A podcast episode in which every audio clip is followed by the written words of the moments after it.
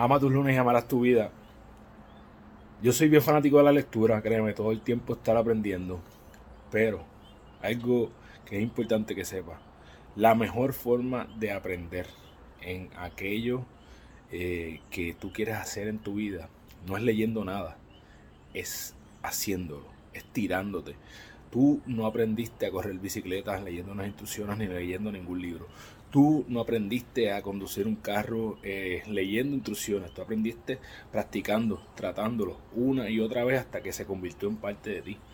Y lo que tú quieras hacer con tu vida es lo mismo. No puedes, por más que leas, por más cursos que tomes, eh, nunca vas a poder desarrollar todo lo que necesitas si no te tiras, te lanzas a hacerlo.